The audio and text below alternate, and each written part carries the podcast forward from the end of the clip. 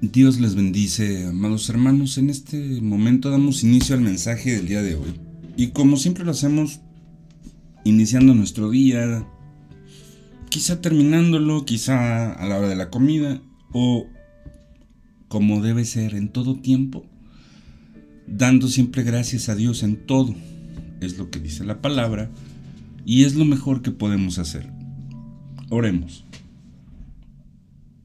Bendito Padre Celestial, venimos delante de ti, Señor, pidiéndote que en nuestro corazón, en nuestra mente, pueda solamente existir cada gota de tu preciosa sangre limpiando cada pensamiento, cada emoción que no corresponde. Señor, te pedimos perdón si en algún momento nuestras propias actitudes, nuestros propios pensamientos, o simple y sencillamente nuestras propias experiencias nos están llevando a sentir ese entorpecimiento espiritual.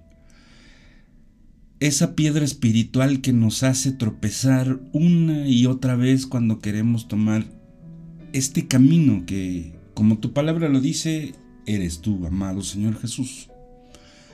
A través de Juan 14:6 podemos entender que tú eres el mejor camino, tú eres esa verdad y sobre todo que tú eres la vida. Te pedimos, amado Espíritu Santo, que en esta hora puedas descender aquí, en este lugar, y que así como estemos dos o tres reunidos en tu nombre, así también puedas visitarnos en nuestros hogares, en nuestras familias. Y puedas ayudarnos a entender que este entorpecimiento espiritual, esta piedra espiritual que a veces nos hace tropezar o resbalar, es necesario poder llegar a tomar la decisión correcta de... A veces queremos seguirla brincando una y otra vez, pero no tenemos la fuerza o quizá las habilidades espirituales para poder evadir este tipo de situaciones. Pero probablemente sea mejor, como dice tu palabra, llegar a un arrepentimiento y en griego la palabra arrepentimiento se pronuncia metanoia. Y esta implica cambiar de idea o cambiar de camino, cambiar de parecer. Por esa razón, Señor, te pedimos que en esta hora permitas que a través de tu Espíritu Santo podamos comprender la maravilla que tu palabra nos ha dado, porque dice que es lámpara a nuestros pies y lumbrea nuestro camino. Entonces, para no tropezar más con estas piedras espirituales, te pedimos, amado Padre Celestial, que todos tus hijos espirituales y todos los ángeles que acampan a nuestro alrededor puedan ser con nuestra familia con nuestros hijos y con los hijos de nuestros hijos. Los ponemos en tus manos, Señor, porque muchas veces incluso también somos esas piedras que hacen tropezar a nuestros amados hermanos, o a nuestros amados hijos, o a nuestros amados padres. Gracias, Señor, porque en tu amor y misericordia nos has dotado de ese perdón. Y tu palabra dice que tú eres fiel y justo para perdonarnos y limpiarnos de toda esa maldad.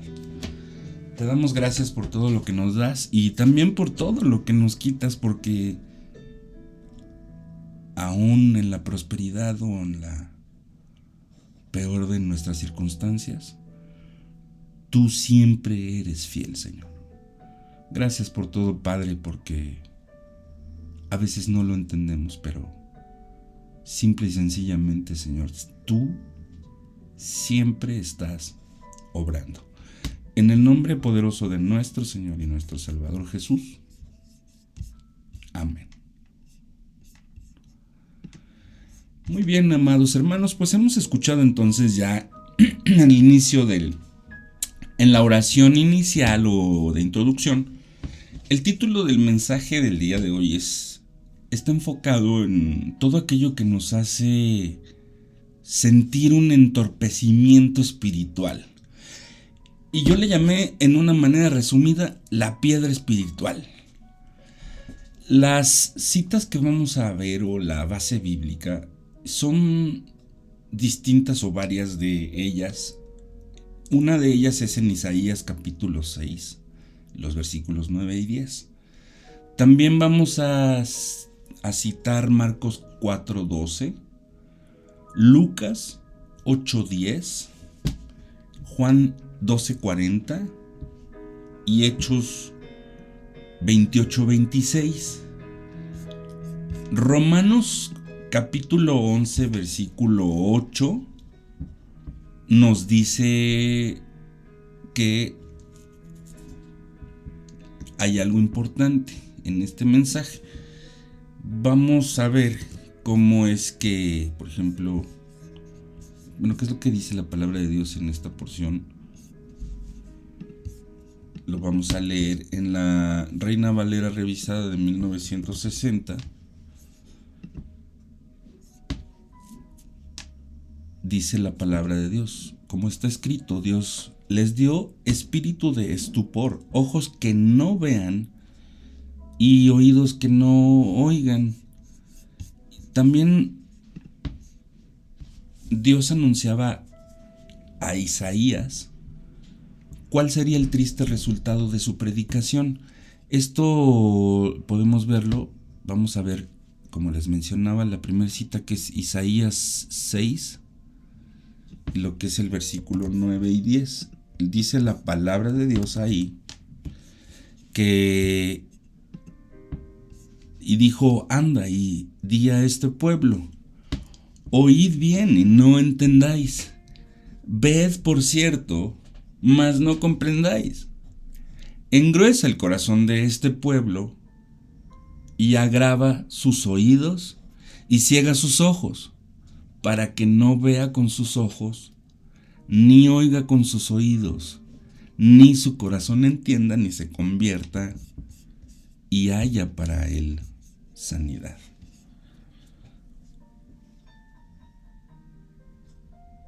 Dios anunciaba entonces a Isaías cuál sería el triste resultado de su predicación, pero era también un pueblo que no haría caso de su mensaje, y éste se endurecería en su pecado, así es el pueblo a quien Cristo visitó.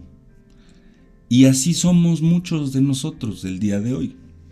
Consideremos lo siguiente. Primero, la capacidad de percepción espiritual, dice la palabra, ojos y oídos.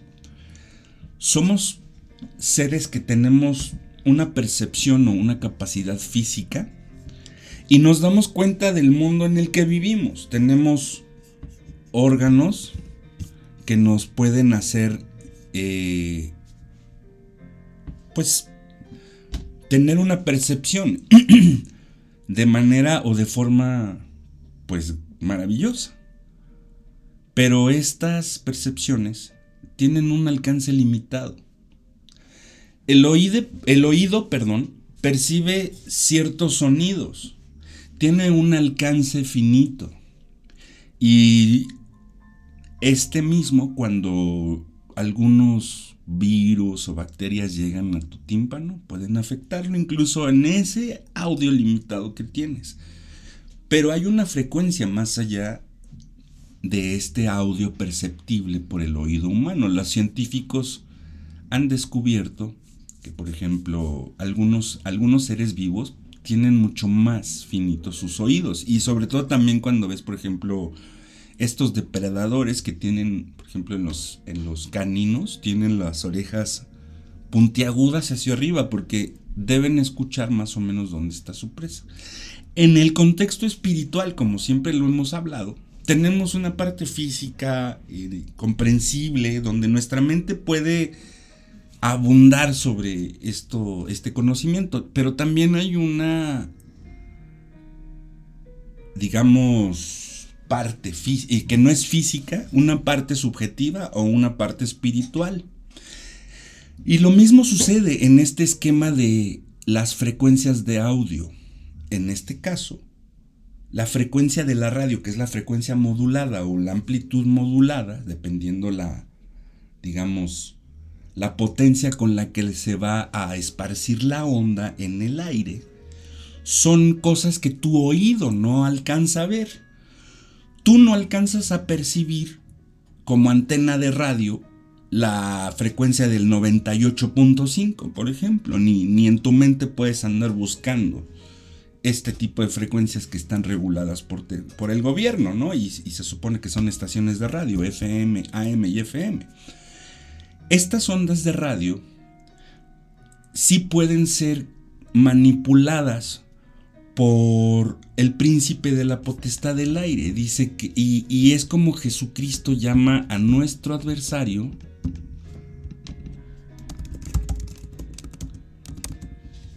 de la potestad del aire.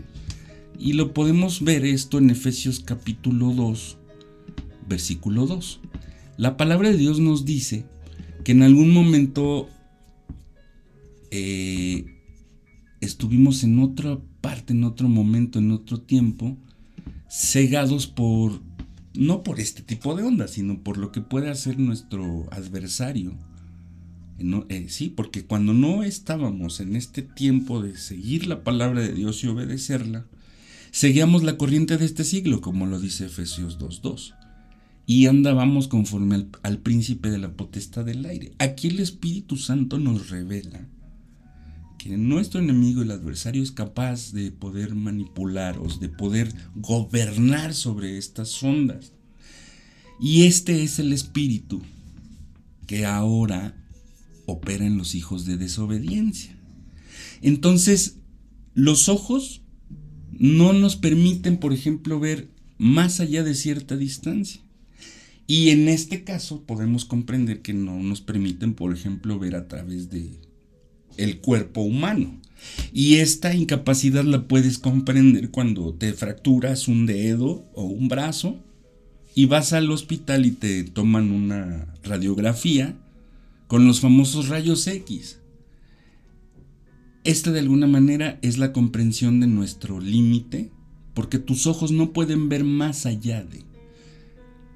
Los órganos similares de algunos animales son en cierto sentido mejores que los nuestros, pero cuántas maravillas nos damos cuenta por los nuestros, es decir, aun cuando nuestro oído es limitado, podemos percibir claramente una hermosa alabanza o la sinfonía de Beethoven y entender verdaderamente cuán maravilloso es escuchar. Cuando te toca ver un atardecer hermoso lleno de tonalidades magentas y rosadas, es una pintura de lo más hermoso que Dios te pueda estar regalando. Esas maravillas pueden existir también de manera espiritual. Y somos capaces de percibirlas. En este consiste nuestra superioridad sobre nuestro adversario. Satanás no puede tener la omnisciencia que le encantaría tener. Por esa razón le permitió Dios tener esta gobernatura que tiene hasta este momento. Es el principio de la potestad del aire. Por eso Dios va a tener que reformar una vez más la tierra con cielo nuevo y tierra nueva. Y Él no va a estar más en ese momento. Esa razón es por la que Él entiende perfectamente que su tiempo, su tiempo ya está cerca, gloria a Dios. Por eso va a mover las riendas y a jalar los hilos de, con mayor presión o mayor fuerza. Y de esta manera es como nosotros percibimos, como lo dice Efesios capítulo 6, a partir del versículo 10, que nuestra batalla es espiritual.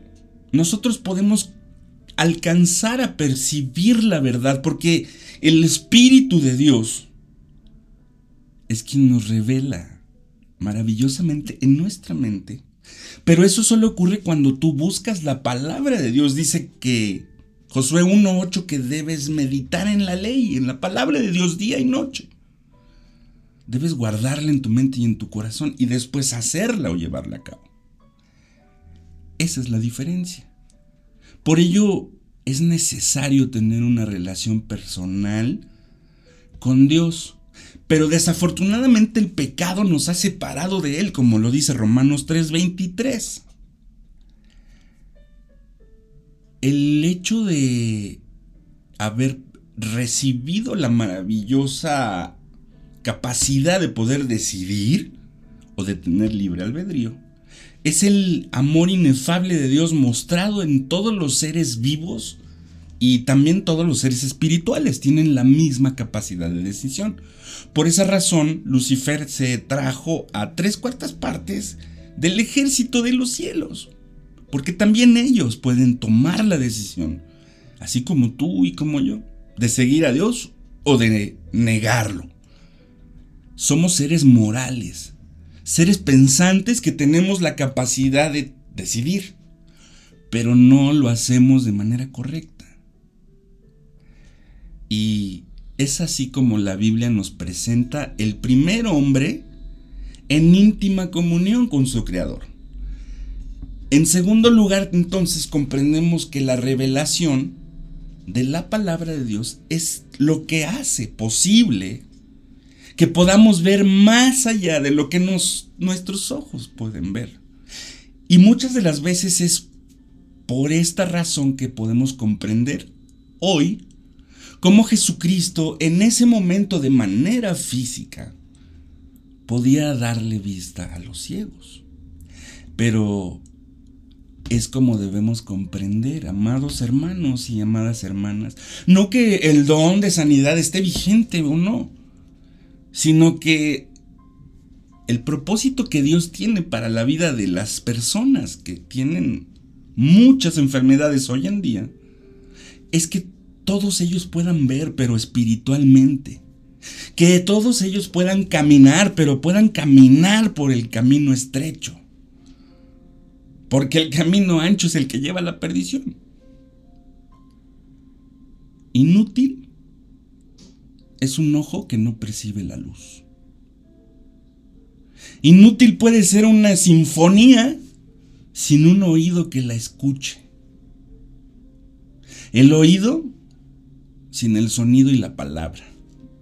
Hay un mundo espiritual que Dios quiere que conozcamos y Él nos lo ha revelado. Hemos visto en clases de teología que en la misma creación natural es la revelación general Vamos a ver qué es lo que dice Romanos capítulo 1 y los versículos del 19 al 20. La palabra de Dios nos dice en Romanos 19 y 20.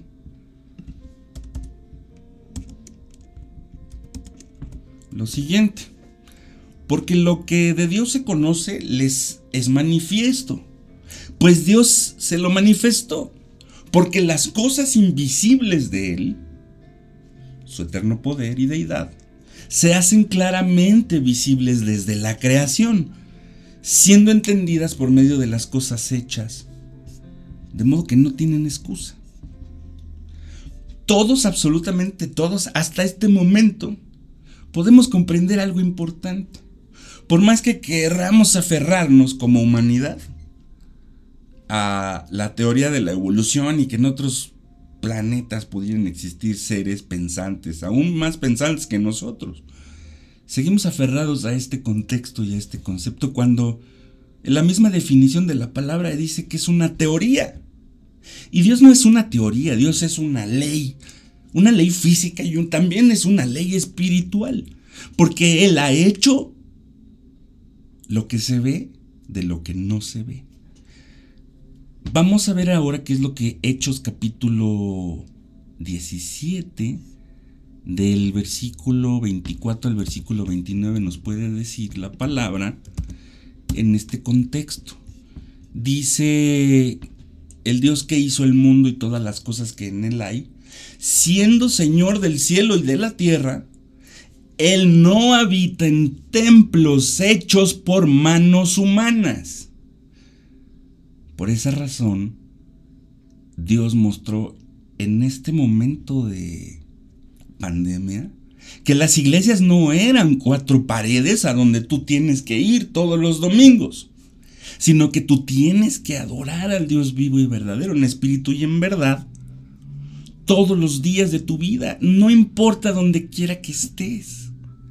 Porque dice la palabra en Hechos 17, 25 en adelante. Dios ni siquiera es honrado por manos de hombres, como si Él necesitase de algo. Pues Él es quien da a todos vida y aliento de todas las cosas. Y de una sangre ha hecho todo el linaje de los hombres, para que habiten sobre toda la faz de la tierra, y les ha prefijado el orden de los tiempos y los límites de su habitación, para que busquen a Dios. Si en alguna manera, palpando, puedan hallarle. Si tú no ves, palpa. Ahora existe la Biblia impresa en lenguaje braille, por si no puedes ver. O también existen ahora las aplicaciones de estas que reproducen audio y te narran la Biblia de una manera increíblemente hermosa, bien interesante. Si no puedes escuchar, puedes palpar, dice la palabra. Y así puedan hallarle. Aunque ciertamente no está lejos de cada uno de nosotros, porque en Él vivimos y nos movemos y somos también. Como algunos de, vuestros propios poetas también han dicho. Porque linaje suyo somos. Siendo pues linaje de Dios, no debemos pensar que la divinidad sea semejante a oro o a plata o a piedra. Escultura de arte y de imaginación solo de hombres. muchas personas y perciben a Dios de esta manera. Y perciben a Dios que solamente existe en las grandes iglesias, ¿no? Con grandes paredes hermosas, ¿no? Unas construcciones increíbles, unas bancas impecables. Porque nadie va a orar ningún día de la semana. Y eso de no entender que no está Dios en cuatro paredes. Dios puede habitar en ti y en mí. Esa es una piedra, un entorpecimiento espiritual que te hace olvidarte que debes tener una relación con Él. Muchas veces pasan los días y las horas y tú no, ni siquiera te atreves a decirle gracias Señor por el día que tú me regalas. Pero siempre va a haber una luz en el camino. Y está, como bien lo dice la palabra, ¿verdad? Está escrito en su palabra. Dice, Cristo es la luz del mundo. Cristo es el verbo. Y Juan nos lo explica en el capítulo 1 del versículo 18. Por él sabemos y conocemos cuanto nos es posible y necesario conocer. Y Dios ha querido que esta revelación sea aprovechada por todos los hombres que el sol brille para todos, que la esperanza, pero sobre todo que el amor de nuestro Señor Jesucristo verdaderamente pueda ser reflejado en la vida de quienes te rodean, porque tú eres la luz del mundo. Y no se puede esconder una luz abajo de la almohada o abajo de una mesa. Entonces, a veces queremos estar abajo de esa mesa. Somos una luz, pero tenemos este autoentorpecimiento, o como lo dice este punto número 3, es voluntariamente entorpecemos nuestra espiritualidad. Y es como podemos ver que aquí en el pasaje o la base bíblica nos muestra aquel pueblo que pudo ver y oír, pero no quisieron hacerlo. Y lo mismo ocurre, fíjate bien, como en la época en que Cristo estaba desarrollando su ministerio, estaba rodeado de fariseos y de saduceos. Gente que aparentemente debía conocer al pie de la letra del, alfa la omega la escritura. Pero solamente querían ellos simple y sencillamente dejarse llevar por la ley. sin entender que la gracia estaba siendo ejecutada en ese momento. Por eso no quisieron oírlo, ellos no entendieron el tiempo de su visitación. Y muchas veces pasa lo mismo cuando Dios viene a tu vida o a la vida de tu familia. Tú no lo quieres recibir porque pues no fue a través de el pastor que es el más famoso y que tiene todo el recurso y con un dedo en la mano puede darte todo el recurso que tú necesitas. Muchas veces tiene que tocarte el momento en donde tienes que estar buscando a Dios, así como todos los que fueron sanos en el ministerio de Jesús como lo estamos platicando en este momento.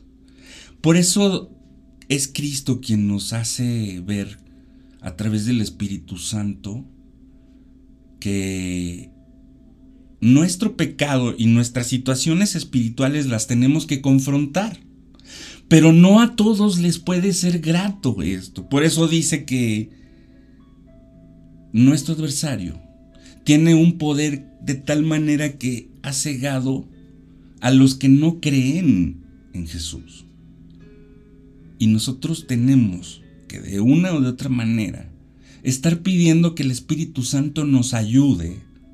Porque no es una gran elocuencia o no es el, el que tú te sepas los versículos de memoria cuando vas a predicarle que el Evangelio de Salvación a cualquiera de los que podrías estar predicando viene por medio de Jesús a través de su sangre y de la redención que logró por nosotros en la cruz. Pensamos que son nuestros pensamientos o, nuestras grandes palabras que podemos utilizar, pero no. Es nuestro Señor Jesucristo quien nos dio la indicación y nos ha mostrado cómo hacernos cargo de ese deber. Esta situación demanda sacrificio. Morir en nuestro ego. Crucificarlo, clavarlo todos los días. No solo los domingos o los martes o los jueves o cuando a veces te dan clase bíblica. Todos los días, dice Jesucristo. Quien quiera venir en pos de mí debe negarse y treparse a su cruz todos los días y seguirme. Pero en lugar de poder ver todas estas maravillas que pueden resultar de seguir a Dios y sobre todo los pasos de nuestro Señor Jesucristo, ya lo hemos visto, un cuerpo transformado. El domingo vimos las coronas a las que podemos ser acreedores. Pero en lugar de esto, solo vemos lo temporal. El dinero, la ropa, los bienes materiales, todo eso que se echa a perder. También así de manera espiritual. Escuchamos solo lo que nos conviene, solo lo que nos halaga y solo lo que nos engrandece pero no queremos escuchar la verdad. Y estas son las personas que cierran sus ojos y se tapan los oídos espiritualmente. No ejercitan sus facultades espirituales. Y es cuando sus piernitas espiritualmente hablando empiezan a entorpecerse y cuando deben brincar la primer piedra o el primer obstáculo o la primer prueba, caen nuevamente en lo mismo y regresan ahí de donde salieron. Muchas veces hacen imposible lograr su verdadera conversión o su salvación. Vamos a ver qué es lo que dice Juan capítulo 3 versículo 19. La palabra de Dios dice, en Juan 3:19. Y esta es la condenación, que la luz vino al mundo y los hombres amaron más las luz que, que las tinieblas, o más las tinieblas que la luz, porque sus obras eran malas. Entonces, ¿Cuál es tu condición? Por más que te pasas haciendo o tratando de hacer cosas buenas, el resultado de esta siempre va a redundar en lo mismo. Dice la palabra que Dios no puede ser burlado. Eso que el mismo hombre siembra, eso es lo mismo que Él ciega. Pero Jesús está aquí para abrir tus ojos. Él quiere que tú veas como esos ciegos a los que Él sanó. Él quiere que tú camines como a esos cojos y esos paralíticos que Él levantó. Y Él quiere cultivar tu capacidad de hacerlo. Dice Filipenses 4:13, todo lo puedo en Cristo que me fortalece. Pero básicamente estas piedras o estos entorpecimientos vienen de un concepto bien importante. Y este concepto es la falta de perdón. Cuando no perdonamos, Dios tampoco nos perdona. Y no puede hacer absolutamente nada bueno y trascendental para nuestra vida. Permite que tú sigas en el camino incorrecto. Pero si tú en este momento, con este mensaje, llegaste hasta este punto, has entendido que solamente necesitas tomar fuerza espiritual para poder sobrellevar todos los problemas, no importa si tú no puedes ni moverte, porque probablemente Dios te está permitiendo ahorita tener una enfermedad física, que no te permite ver o llegar o avanzar más allá de lo que tú quisieras. Pero este es el momento en donde Dios te está diciendo a ti que no te preocupes, Dios a través de nuestro Señor Jesucristo y su preciosa sangre te puede redimir de todo mal y salvarte de todo eso que va el pecado a hacer. No solo en tu cuerpo como lo está haciendo ahorita, sino también en tu espiritualidad porque la paga del pecado es la muerte. Y ahora tenemos la oportunidad de redimirnos por medio de la gracia de nuestro Señor Jesucristo. Oremos. Bendito Padre Celestial, en este momento, Señor, en esta hora, venimos delante de ti con un corazón arrepentido. Pensamos, Señor, que en nuestros pensamientos teníamos la capacidad moral, espiritual y la sabiduría necesaria para poder salir adelante. Pensamos que nuestro corazón tenía los sentimientos correctos y las experiencias adecuadas para poder sobrellevar las pruebas con las que nos estamos encontrando ahora. Pero todo esto simple y sencillamente viene a mostrar lo que tu palabra dice, engañoso es el corazón. Y también tu palabra dice que nuestros caminos no son tus caminos. Por esa razón, Señor, venimos delante de ti pidiéndote perdón por la soberbia de pensar que solo nuestra voluntad, nuestros conocimientos, que nuestra experiencia puede lograr lo que tú eres. Quien debe lograrlo, Señor. Perdónanos, Padre. A veces en nuestra incapacidad de poder ver más allá hacia lo espiritual, se nos olvida y tratamos de hacerlo de la forma incorrecta. Ayúdanos, Padre, a que tu preciosa sangre derramada en tu Hijo Jesús ahí en la cruz pueda limpiarnos de todo pecado y podamos entrar ahí al lugar santísimo para tener una comunión directamente contigo. Que la sangre preciosa de nuestro Señor Jesucristo nos limpie de todo pecado, que limpie nuestros pensamientos y que todos esos valores y esas reglas y esas situaciones que pensamos antes en el mundo eran lo mejor, como dice tu palabra, no son absolutamente nada.